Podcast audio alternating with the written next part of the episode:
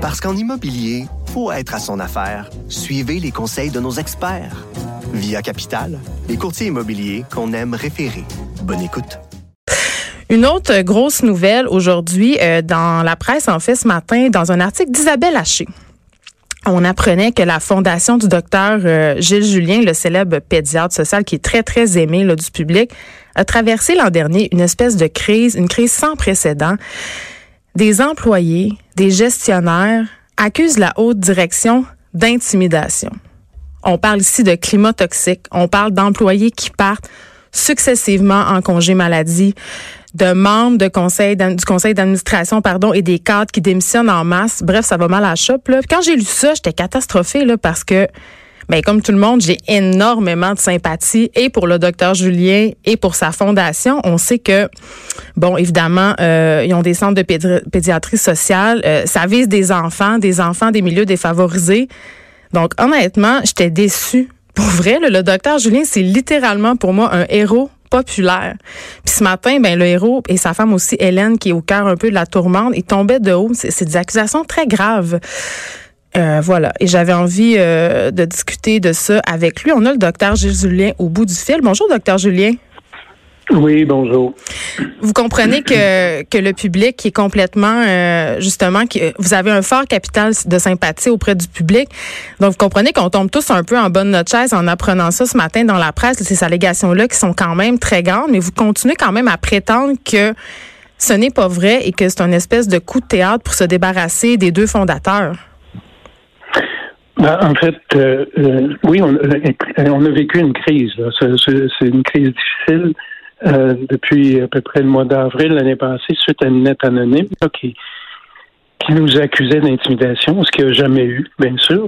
en plus, il y a une, il y a, euh, on, a, on avait demandé à l'Institut de la confiance euh, de, de vérifier ce qui se passait, parce que nous autres aussi, on a été ébranlés par ce, ce, ce problème de, de, confiance aussi là, qui s'est passé. Et il n'y a aucun fait qu'on a pu déceler. Il y a eu des, questionnaires à tous les employés, il y a eu des rencontres et ils n'ont rien trouvé en termes d'intimidation. C'est sûr qu'on a une gestion qui est, qui est rigoureuse, par contre. On s'occupe d'enfants, comme vous le disiez, en grande difficulté.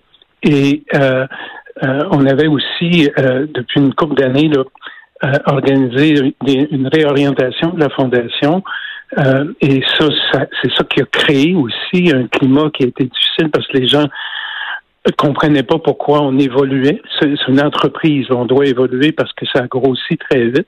C'est pas une crise de la fondation en passant, c'est une crise qui a eu lieu à ED, dans le centre de, de mm-hmm. pas du tout au garage de musique, pas dans le centre de Côte-des-Neiges et euh, les directeurs qui sont partis, puis les employés qui sont partis n'étaient pas d'accord avec les nouvelles orientations.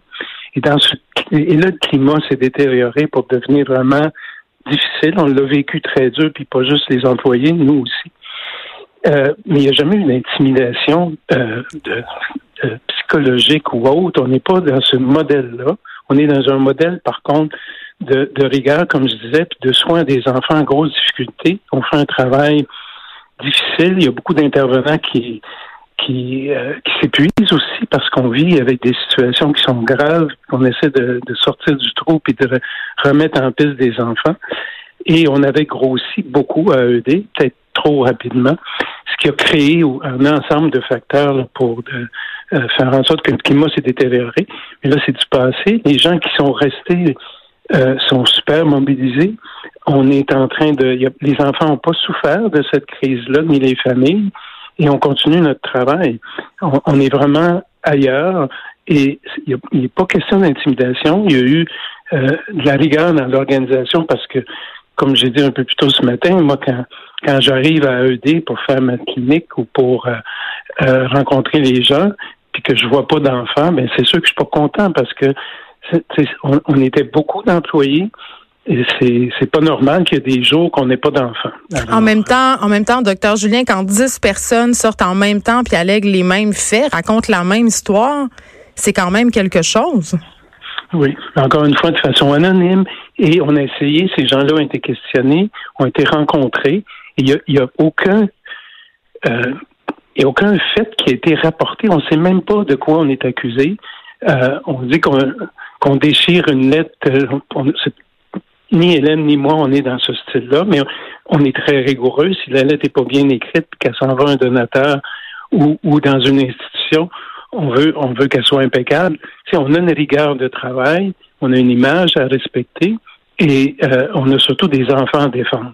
mais, mais elle est où la limite? de la population. Mais elle est où la, limite, justement entre la rigueur et l'intimidation? Parce que quand je, moi je lis des choses comme une, des intervenants de la DPJ qui sortent des salles de consultation en pleurant, tu sais, je me demande elle est où la rigueur là-dedans?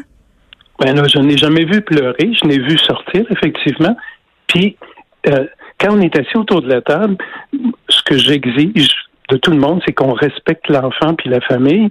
A un manque de respect ou une non-collaboration et que quelqu'un veut pas discuter, on est dans une médiation avec une famille. S'il y a des gens d'établissement qui viennent puis qui veulent pas donner leur part d'information, c'est sûr, je leur dis, mais normalement, vous ne devriez pas venir parce que ici, on est en consensus, en médiation et dans le respect total des enfants et des familles. Si vous faites pas ça, c'est pas votre place. Alors ça, c'est le plus loin que je suis jamais allé. Euh, c'est sûr qu'il y a des gens qui l'interprètent différemment, euh, mais j'ai jamais, j'ai jamais bousculé personne. C'est pas ma personnalité, c'est pas mon genre. Mais aussi, mais si un intervenant, par exemple, euh, était respectueux envers une maman ou un papa, c'est sûr que je vais lui dire d'arrêter. C'est ça, ma limite, elle est là, puis elle est complètement en lien avec le travail que je fais avec euh, les enfants et les familles les plus vulnérables. Mais vous reconnaissez quand même que le climat de travail était difficile. Ah, absolument. Il a été très difficile euh, et euh, au point que, effectivement, il y a des journées, je me disais, est-ce que je dois continuer ce travail-là? Le climat est difficile, mais juste, encore une fois, dans un des centres. Les deux autres centres vont très bien.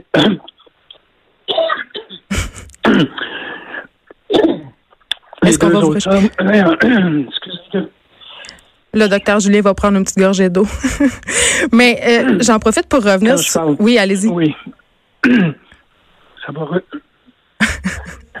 Donc, est-ce que, dans le non, fond. Écoutez, non, dans les deux autres centres et dans les 39 centres du Québec, ça va très bien. Donc, c'est le centre d'AED qui a grossi vite avec des, une lettre anonyme qui a jeté vraiment une noirceur sur notre organisation. On l'a mal vécu tout le monde. Et c'est dommage, il y a des gens sur lesquels nous, on comptait pour euh, la pérennité de cette organisation-là qui ont décidé de quitter, mais beaucoup, en, fait, en rapport, bien plus pas en rapport avec l'intimidation, en rapport avec le fait qu'ils n'étaient pas d'accord avec les nouvelles orientations stratégiques qu'on monte depuis deux ans. Euh, c'est ça l'enjeu de l'histoire. Est-ce que vous vous êtes... oui, pardon, allez-y. Non, c'est bon. Est-ce que vous êtes senti trahi par vos employés en ce sens-là? Euh, ben, trahi, c'est un bien gros mot. Là. Je, me suis senti mis de côté un peu, effectivement. Et j'ai mm. senti qu'il y a des gens qui voulaient me déplacer. Je me faisais dire, ben, dès que je viens vieillisser, là, peut-être c'est le temps de partir. Non, je suis pas vieux et je suis prêt à continuer parce que ça a été la lutte de ma vie pour les enfants vulnérables, puis je vais la continuer. C'est clair. Il y a plusieurs employés qui sont partis en congé maladie, puis je lisais euh, dans l'article que vous aviez eu l'impression que ces congés-là, justement, maladie, avaient été euh, un peu mis en scène, justement, par cette personne qui désirait prendre la tête. Euh, vous parlez de congés de maladie qui ont été, en quelque sorte, octroyés sur un coin de table. Pouvez-vous élaborer là-dessus? Vous croyez pas à ça, vous autres, l'épuisement professionnel? Ben, tout à fait. quand il y a de l'épuisement, on essaie de le prévenir. et on, on s'en parle. J'ai jamais, j'avais jamais entendu rien là-dessus. Et subitement, il y a des congés de maladie euh, pour anxiété, etc. Donc, il y a quelqu'un qui n'a pas bien fait sa job aussi. C'est pas juste au niveau de la direction. Euh, normalement, il y, a, les employés se parlent, ils dînent ensemble, puis ils s'entraident. Euh, puis j'ai jamais voulu une détérioration de cette nature-là, mais encore une fois, oui, il y a de l'épuisement professionnel. Quand on crée un climat ou qui se crée un climat aussi terne qu'on a vécu avec des gens qui anonymement disent que ça va mal, ben là, euh, ça, nuit à tout le monde. Ça nuit à, moi-même. Ça m'empêchait de dormir moi aussi. on a tous été dans le même bateau. Euh, c'est pas quelque chose qui est arrivé là, puis c'est juste une poignée de gens. Tout le monde l'a vécu. Et sur, euh, il y a une dizaine, une quinzaine d'employés qui ont décidé de quitter. Les autres sont restés. Pourquoi ils sont restés? Puis pourquoi ils se remettent la main à la tâche? Parce qu'ils croient, puis parce que ça se passe pas d'intimidation chez nous. Parlons-en euh, de l'impact de cette crise justement sur, sur, ce que vous faites parce que les enfants, justement, il faut pas les oublier. Est-ce qu'il y a eu des impacts sur eux, sur leur famille? Mais justement, malgré tout ça, on a tout fait pour pas nuire aux enfants et aux familles, puis continuer à faire nos cliniques. Ça a été difficile, comme je vous disais, parfois, parce que quand le climat est pas le fun, ben il y a personne qui a trop le goût. Mais on a, on a essayé d'éviter ça et on a fait en sorte d'informer les familles puis les enfants aussi. Puis, il y avait des, même des familles qui disaient, ben, docteur viens, tu prends ta retraite. On m'a dit que tu prends ta retraite. Je me dis, ben non, je vous laisse pas tomber. Je vous laisserai jamais tomber. Je m'en vais pas à la retraite. Donc, c'était, malsain comme climat, sauf que les familles puis les enfants, on les a sauvés là-dedans, puis on continue, puis on les voit, puis on, on continue à leur donner les services qu'ils méritent puis auxquels ils ont droit. C'est ça notre mission. On va continuer à la faire comme ça. Est-ce que vous pensez pas qu'il peut y avoir euh, justement un peu une question générationnelle là-dedans? Parce que euh, justement vous avez dit en début d'entrevue que vous aviez fait faire une, étude par une firme expert euh, qui était justement indépendante sur ce qui se passait dans votre milieu de travail et la personne aux ressources humaines semblait dire que les milléniaux n'acceptent ou acceptent mal la critique. Ah, ça, c'est un grand débat. Je ne veux pas m'embarquer là-dedans. C'est vrai que j'ai un écart. J'ai 72 ans. Puis, euh, je travaille avec des jeunes, mais j'ai toujours travaillé avec des jeunes. Puis, je suis quand même pas si vieux que ça. et des fois, j'ai de la misère à comprendre parce que c'est sûr que, tu sais, pour travailler chez nous, ça peut être un super engagement. Tu peux pas travailler chez nous puis faire du 9 à 5 puis t'en aller puis dire ma job est faite. Ça peut pas marcher comme ça il y, a une part de bénévolat qu'on donne tous, euh, d'empathie avec les gens qui font, qui fait en sorte que si ça va pas bien, on continue puis on compte pas les heures. Euh, ben, cet engagement-là, il est essentiel et il n'est pas toujours là. C'est difficile. les gens veulent venir travailler à la Fondation des États-Unis, tout ça, sauf qu'ils savent peut-être pas nécessairement que c'est un immense engagement qu'on partage la souffrance qui est énorme quand on arrive chez nous le soir. Moi aussi, j'ai pleuré le soir en revenant quand je voyais des enfants en grosse difficulté. C'est comme ça, c'est ça notre job. Euh, est-ce qu'on est capable moins de la tolérer avec les millénaux? J'en ai aucune idée parce que j'en ai des millénaux qui sont relevés les manches et qui ont dit non, ça se passera pas comme ça, puis on va continuer à offrir ce service-là, qu'on est les seuls à offrir, Et on va continuer à le diffuser à travers le, Québec, mais aussi à travers le Canada, puis dans le monde, parce que c'est une approche qui a fait ses preuves, qui est, qui est regardée de très près par, par plusieurs pays, parce que on a trouvé une formule qui s'adresse aux gens les plus vulnérables, qui adhèrent et qui se renforcent dans notre organisation, puis qui finissent par par lever le drapeau eux-mêmes, puis pas attendre toujours après les intervenants. Hmm. En terminant, j'ai envie de savoir euh, de quoi a l'air le climat de travail aujourd'hui? Il est parfait. Ah, je suis à la fondation aujourd'hui.